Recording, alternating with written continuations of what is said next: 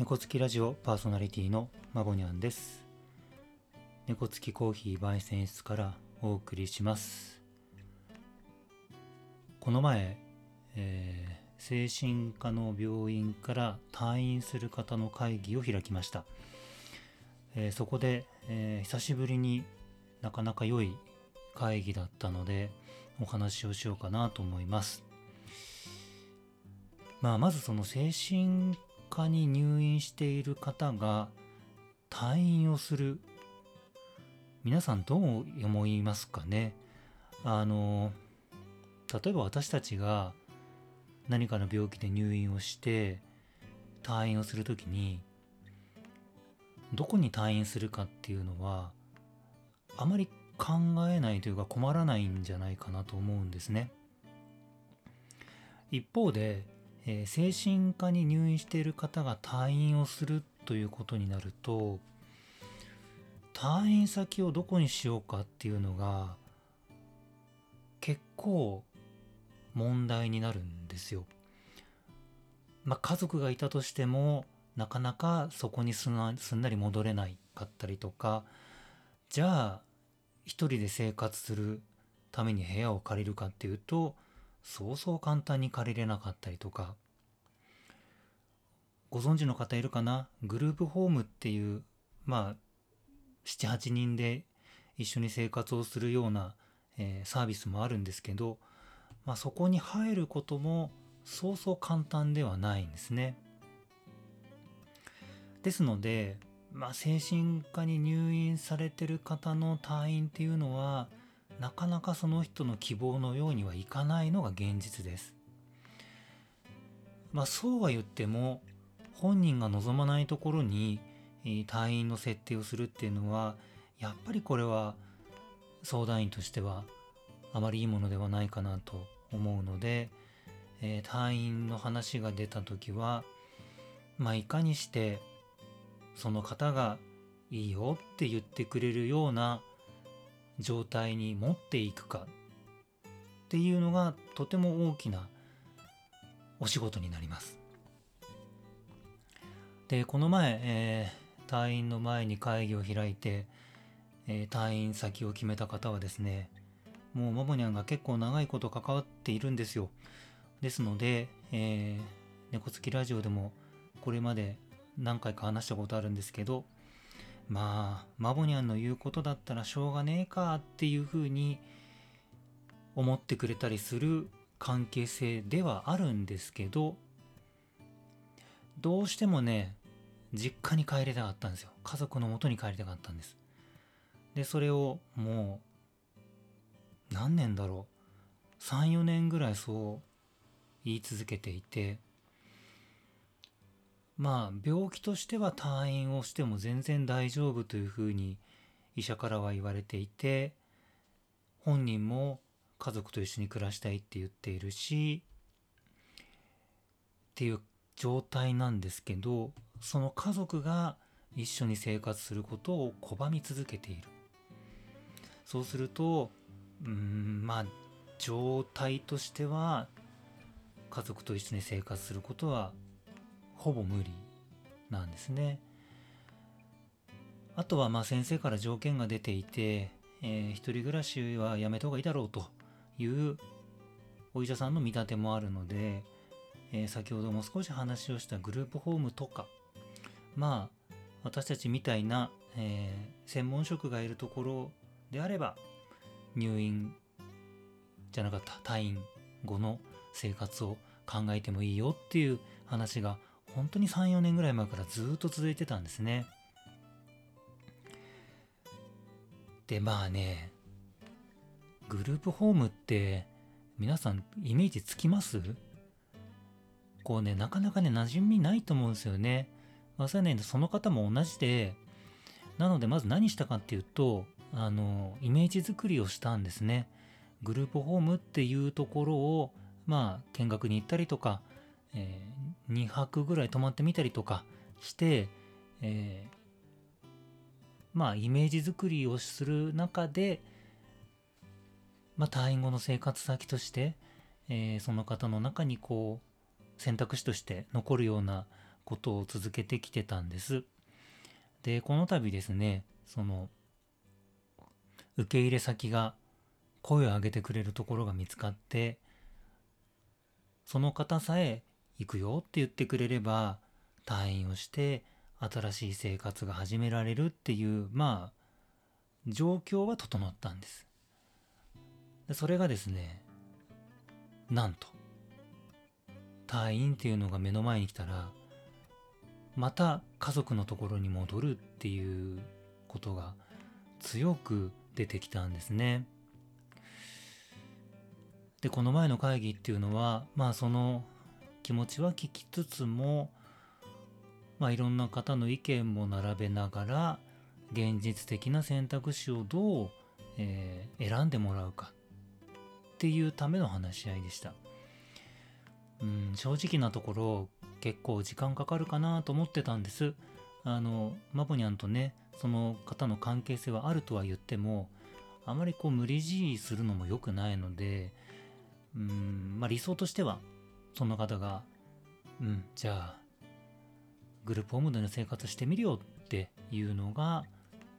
いいかなと思うんですよね。でまあいざ話し合いを進めていってですねまあマモニャンも結構手を変え品を変ええー、話してみたんですけどなかなか最後のこう詰めまでいかなかったんです。でその時に、えー、まあ、病棟の看護師さん、まあ、この看護師さんとの付き合いも結構長くなってあの、まあ、この看護師さんに言われるんならいいかぐらいに思ってたんじゃないかなと思うんですけどその方がですね本当にこう何て言うんだろうその方の身になってすごく熱意を持って話してくれたんです。どれぐらい話したかな？結構10分ぐらい延々と話してたんじゃないかな。あの、まあ、あなたのことを考えればっていうことだったりとか、あの、いろんな条件整えて、えっ、ー、と、みんな応援してるんだよとか、あの、一番の希望は何なの？えー、退院することが一番の望みじゃないの？とか、まあ、いろんな話をこうしてくださるんですけどきっとねそのね話の内容っていうよりねその看護師の方の熱意だと思うんですよ。あのそれはねマボニャンにも伝わってきてこの看護師さんは真剣にこの方のことを考えて話してるんだっていうのがねすごく伝わるんです。でその看護師の方の話あの説得でもないんですよ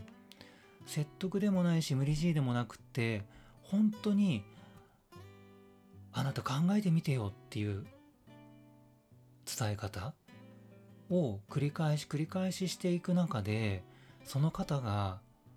スパッと「分かったそこに行く!」っていうふうになったんですよ。えっ、ー、とね、マモニャン退院の支援は何回かやってるんですけど、2回目ですね。ここまでこうスパッとこう気持ちを切り替えてくれたの。でそれもその説得とか無理強いじゃなくて、その方がこう、なんて言えばいいんだろうね。周りの人の思いを受け止めて、あと自分の気持ちとの折り合いをつけて決断をするっていうこれねなかなかないんですよ。でこれね本当にね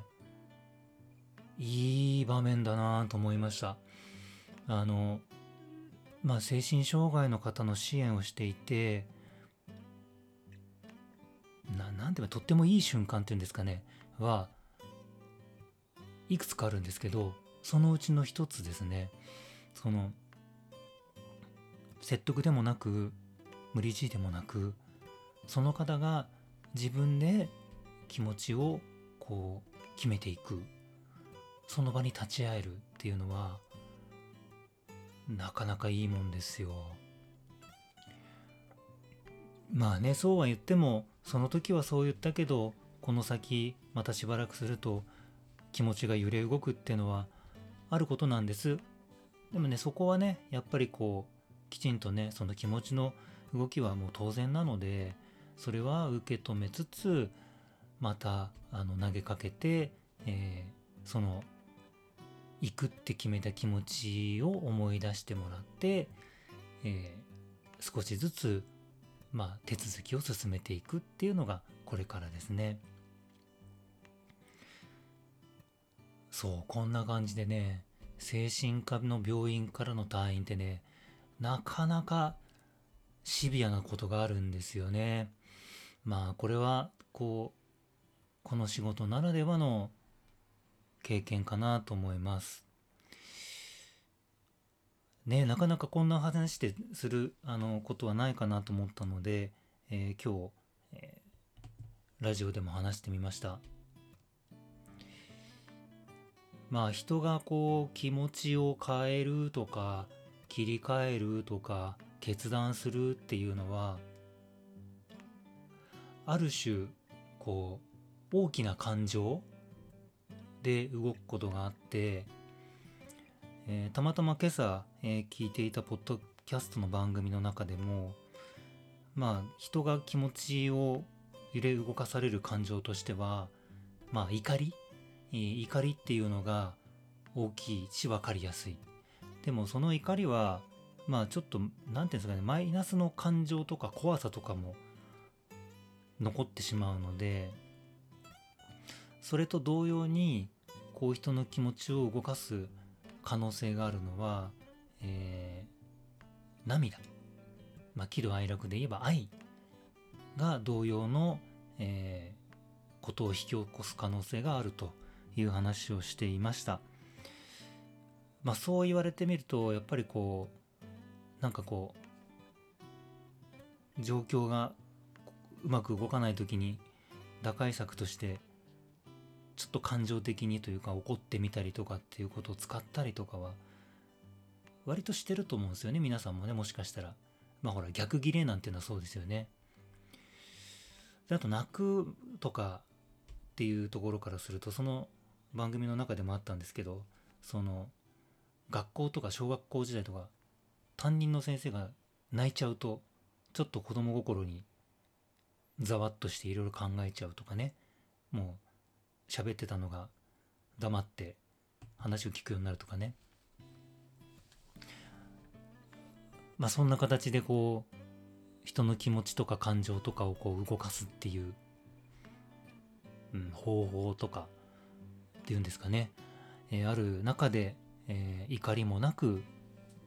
涙もなく熱意で気持ちを変えて決断をするっていう場面に立ち会えることっていうのは本当に素晴らしい瞬間だなと思いました。